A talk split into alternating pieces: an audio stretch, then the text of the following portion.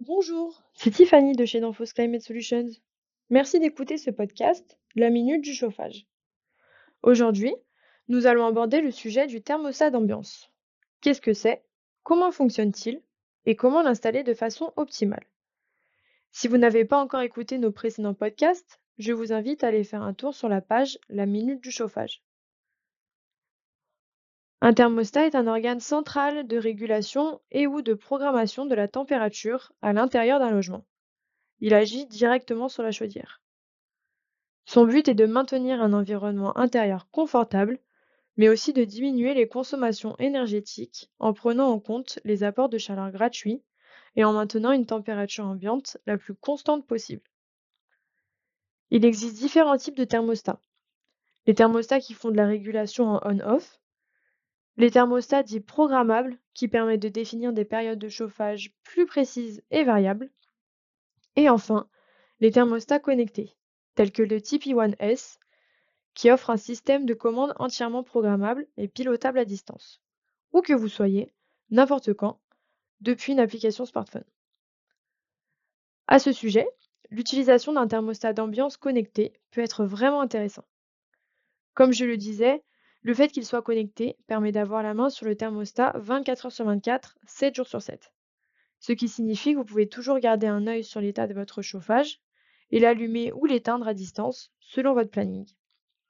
Conséquence, vous ne chauffez jamais inutilement votre logement et vous réalisez des économies énergétiques conséquentes, jusqu'à 20% par rapport à un thermostat manuel. Et bien sûr, cela se ressent aussi sur votre facture. En plus, chaque membre de la famille peut se connecter au thermostat avec son téléphone. Et si vous avez plusieurs logements, vous pouvez contrôler jusqu'à 20 TP1S depuis une seule application. Et dans la pratique, comment le thermostat fonctionne-t-il? De façon simple. Un thermostat programmable tel que le TP1 par exemple se compose de différents modes. Le mode présence, qui permet d'avoir une consigne de température agréable, l'idéal pour le matin au réveil, le soir quand vous rentrez chez vous et le week-end. Le mode absence, qui permet d'abaisser la température afin de rentrer en mode économie d'énergie. D'ailleurs, le saviez-vous En abaissant d'un degré la température d'un logement, la consommation énergétique peut être réduite jusqu'à 10%. Impressionnant, non? Un mode nuit, pour obtenir une température adaptée pour un bon sommeil. Un mode veille, à utiliser pour aérer votre logement en baissant au minimum la consigne. En fait, un thermostat d'ambiance, c'est une sorte d'horloge qui ordonne à la source de chaleur de, se, produire ou de se reposer.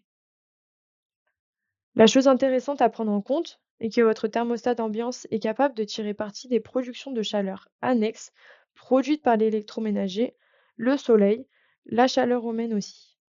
Ainsi, s'il y a beaucoup d'activité dans une pièce, il fera en sorte de maintenir un niveau de confort idéal sans surchauffer. Les pièces les plus chaudes sont celles où nous passons un maximum de temps. C'est logique. Alors, cela veut-il dire que la place de ce thermostat n'est pas dans le salon ou dans la pièce de vie? La réponse est oui. L'idéal pour positionner un thermostat d'ambiance dans une maison ou un appartement, c'est un endroit peu fréquenté, non exposé au soleil ou à une source de chaleur directe.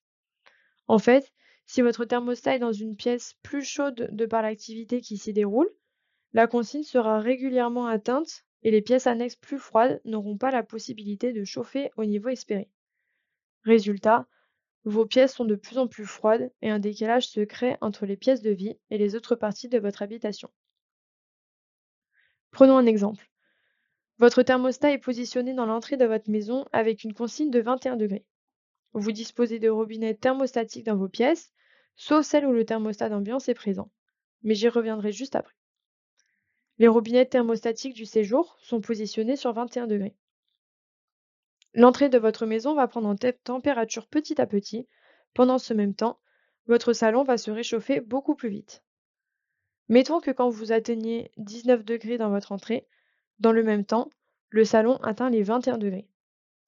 Alors, à ce moment, les robinets vont jouer leur rôle et bloquer la diffusion de chaleur dans les radiateurs de la pièce.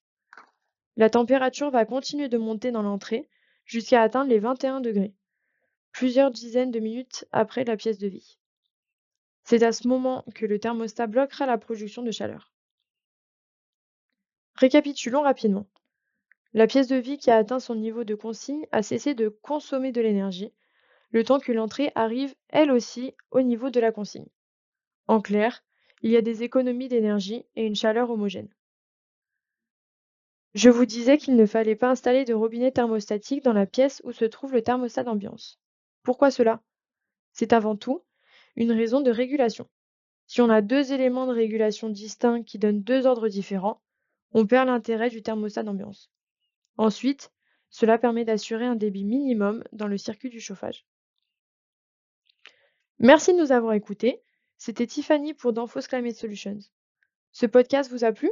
N'hésitez pas à l'enregistrer dans vos favoris et à le partager. Si vous souhaitez également en savoir davantage sur la réfrigération, pensez à écouter notre série Les podcasts du froid. À bientôt!